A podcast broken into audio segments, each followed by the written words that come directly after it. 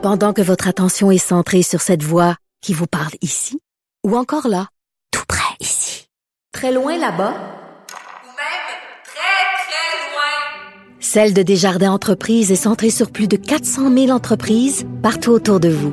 Depuis plus de 120 ans, nos équipes dédiées accompagnent les entrepreneurs d'ici à chaque étape pour qu'ils puissent rester centrés sur ce qui compte, la croissance de leur entreprise. Cube.radio.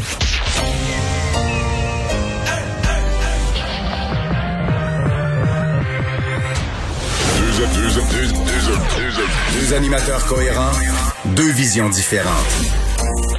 Une seule émission, pas comme les autres. Mario Dumont et Vincent Dessureau. Cube, Cube Radio. Bonjour tout le monde, bienvenue à l'émission, bienvenue à Cube, bienvenue, ben, comme les autres animateurs, si vous avez été avec nous toute la journée, on est tous à notre dernière journée. L'équipe d'été qui va prendre la relève dès, euh, dès lundi, euh, pendant que nous, on va aller prendre quelques semaines de, de repos. Euh, on va, durant cette émission, vous résumer une journée assez folle en actualité, et notamment, Carl, dans les nouvelles ce matin qui ont secoué tout le monde, le risque que Dominique Ducharme ne soit pas derrière le banc. Exactement, parce qu'il y a eu soir. des problèmes avec ses tests de dépistage COVID, l'un des derniers en partant de Las Vegas. Et Que- donc, qui a sorti positif, visiblement. voilà, probablement un faux positif parce que Dominique Ducharme a été vacciné deux fois. C'est pas impossible, là, mais ils sont dans des Ouais, environnements très les tests de la veille étaient négatifs. Où est-ce qu'il aurait attrapé ça? Alors donc, pas de, de mise à jour sur son état. Il est présentement chez lui en isolement, mais ça se pourrait qu'il De- devait faire trois tests l'après-midi, puis faut Voilà. qu'il sorte trois sur trois négatifs. Alors, on n'a pas de nouvelles encore. Et qui sera derrière le banc comme entraîneur-chef si euh, Ducharme n'est pas là? On verra. Pas moi. J'ai pas été demandé. Je m'abstiens.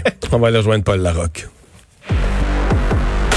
Salut Mario, c'est notre dernière de la saison quand même. Salutations à, à tes auditeurs également. Donc, euh, dernière journée politique qui est marquée, remarque, c'est pas une surprise, mais Claire Sanson qui confirme qu'elle euh, traverse la Chambre, comme on dit, qu'elle devient députée euh, du Parti conservateur du Québec, euh, comté euh, d'Iberville. Donc, euh, Mario, tu l'écoutais ce matin en, en direct, là, invoquant la la démocratie, l'importance euh, que toutes les voix se fassent entendre à, se fassent entendre à, à l'Assemblée nationale. C'est intéressant, là. Quelqu'un qui a été élu euh, par euh, ses commettants euh, sous la bannière d'un parti politique, là, qui, qui invoque la démocratie, qui change carrément son allégeance. C'est quand même intéressant de voir ça. Ouais. Ben c'est ça, c'est un gros coup pour euh, Éric Duhem, Euh, pour madame, je trouve que pour elle là, euh, pour le député qui change de camp, c'est plus de convaincre les gens que c'est une démarche, on va dire, euh, politique avec un grand P, là, dans le sens noble de dire, euh, bon, changer de parti. Des fois, les partis peuvent évoluer, des fois, ta pensée peut évoluer, des fois, les événements... Tu c'est sûr que dans un mandat, quand tu as été élu sur une bannière, tu as été élu, là, tu ton nom sur le bulletin sur une bannière, tu changes, c'est gros. T'as un mandat. T'as un mandat. Mais de tes disons, disons que ça peut s'expliquer. Mais il faut que tu l'expliques. C'est là que j'arrive à ma politique avec un grand P. Faut que tu l'expliques à tes gens, à l'intérêt supérieur du Québec. Et dans son cas, c'est bien certain que toute l'histoire qui a pas été nommé ministre, puis le sentiment qu'il y a une vengeance, puis tout ça, ça traîne dans le décor, ça traîne en fond de scène. Et elle s'est pas aidée ce matin parce que son explication au niveau philosophique de ce qu'il a, ce qu'il a rejoint, tu sais, elle parlait d'Éric Duhem comme quelqu'un de sympathique, qui a une énergie, qui amène des idées différentes, neuves ou tout ça, mais elle, a jamais, elle a jamais nommé une philosophie de droite. euh, pourquoi elle est de droite, on l'a jamais entendu philosophiquement là se, se présenter comme une conservatrice, puis pas n'importe quelle conservatrice, c'est quand même une version très, très, très... euh, en, en- dans tout ce qu'il a dit sur les mesures sanitaires, on est conservateur euh, plus proche, mettons, de Maxime Bernier que du Parti conservateur du Canada. Donc moi, j'ai pas entendu Madame Sanson s'inscrire dans ce courant politique-là, clairement. Pour Éric Duhem, par exemple, il n'y a pas de doute que c'est un, c'est un coup de maître, là, dans le sens que il se trouve une place à l'Assemblée nationale. Quand je dis une place, une entrée à l'Assemblée nationale pour les points de presse, etc. Fait parler de lui un moment Ah, Pour lui, c'est un, coup de maître. Pour Madame Sanson, puis tu sais, ben, dans son comté, disons que les gens étaient étonnés. Il y, y a personne. Normalement, quand tu Mettons, tu, tu, tu changes de parti ou tu fais une démarche, les gens sont capables de se l'expliquer. Ils vont dire, ah ben là, elle était trop nationaliste ou était, euh, sur, mettons qu'elle avait pas été d'accord avec la loi sur la langue française. Les gens sont censés être capables de nommer nommer le désaccord, de dire, ah ben, cette madame-là, elle, elle, tient beaucoup à telle chose, puis M. Legault, lui, s'est pas occupé de ça, mais personne dans son côté est capable d'expliquer politiquement, là, je parle pas de déception de pas être nommé ministre, puis de chicane, puis de vengeance, puis tout ça, mais politiquement, personne dans son comté est capable, sur des dizaines de personnes questionnées, personne n'est capable d'expliquer le sens de sa démarche, de dire, elle, voici, elle était dans tel type de position, puis euh, la CAQ, ça marchait plus. Et ça, pour moi, ça, c'est un, un, vrai problème. Là. Quand pas un commettant comprend ce que tu fais politiquement, c'est un vrai ah problème. Eh bien, je sais pas a quelque chose dans l'eau dans, dans, ce comté-là, à Iberville, Mario. Parce que, écoute, je voyais ça. Puis en 1994? Pas pour rien. Hey, c'est 93 ou 94, Yvon La France, Mario, qui avait, qui avait, qui avait marqué, là, il avait traversé la Chambre lui aussi, par, passé du Parti libéral. Qui était un député libéral, qui était devenu le premier député de l'ADQ, exactement un certain parti politique, ça j'oubliais le nom, l'Action démocratique du Québec. Hein? Tout à fait. Mais c'est pour ça, là, parce que je me sens en parallèle, Mario, ça t'avait donné tout un coup de pouce. Ça, avait, ça, avait, été la première impulsion. Euh, non, ça dire pas vrai, pas la première, mais ça avait donné une impulsion à l'ADQ. Là. Oui et non. Euh, beaucoup moins grosse que ce qu'on avait soupçonné. Beaucoup moins grosse que ce qu'on avait soupçonné à l'époque. Non, l'impulsion est arrivée au moment de la campagne électorale, puis euh, le fait que j'ai gagné dans Rivière-du-Loup, mais tout ça, c'était six mois après le passage de... C'est difficile euh, partir un, nouveau parti, puis souvent, t'as une sorte d'effervescence au début, mais quand arrive la, la, la, vraie joute, et ça, ça va être le défi, c'est pour ça qu'Éric Duhem doit être si content d'avoir sa place à l'Assemblée nationale, c'est quand arrive la vraie joute, mm-hmm. le début, le début, par exemple, d'une campagne électorale, que, moi, à l'époque, on disait qu'il y avait deux partis, mais là, il y a quatre partis.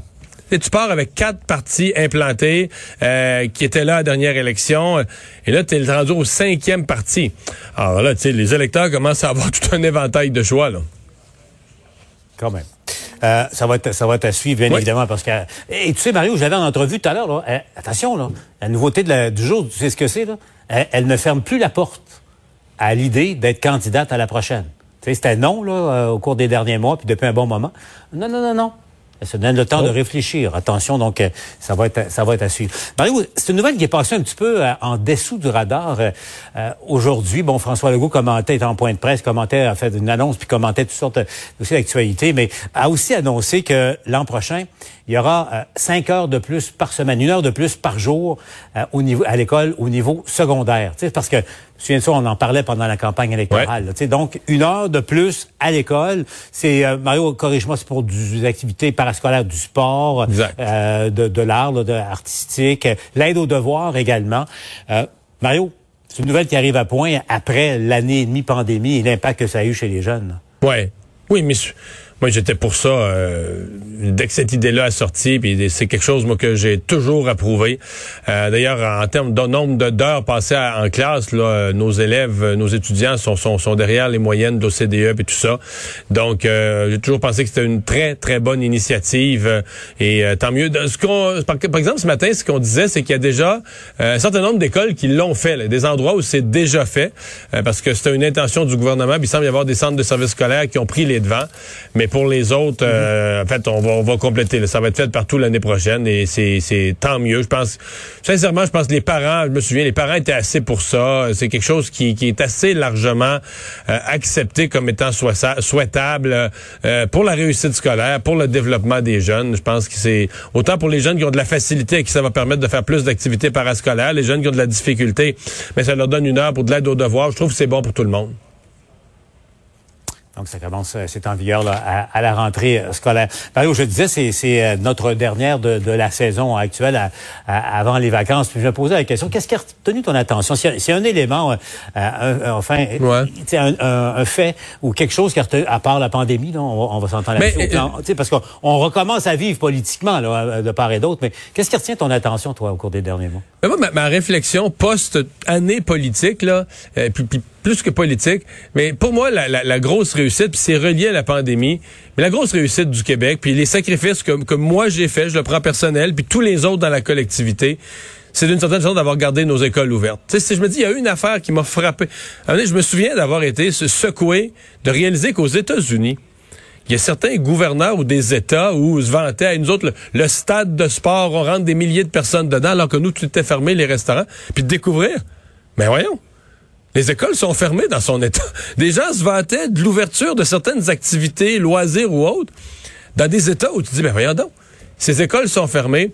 Et, et je trouve que ça, collectivement, si on s'est sacrifié, si on s'est privé, Bon, je suis connu là-dessus. Euh, l'éducation, pour moi, il n'y a rien de plus important pour une société à long terme, à moyen terme, à court terme. Là, dans l'immédiat et dans le long terme, c'est ça, faire un peuple fort, c'est de l'éducation, c'est préparer la prochaine génération.